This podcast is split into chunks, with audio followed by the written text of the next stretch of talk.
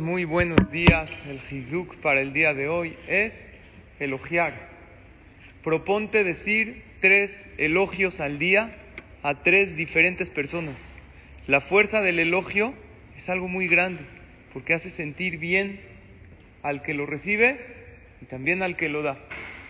El ejercicio es comenzar hoy y tratar todos los días hasta Yom Kippur a elogiar, a halagar, hacer sentir bien a tres diferentes personas, tres elogios sinceros que sean personales. Y cuando nosotros lo hacemos, nos sentimos nosotros bien y a esta persona le damos fuerza e incluso hay veces hasta le hacemos el día. Y recuerda, cuando tú elogias aquí en la tierra, Dios te elogia y te manda bendiciones desde el cielo. Tengan todos un excelente e increíble día de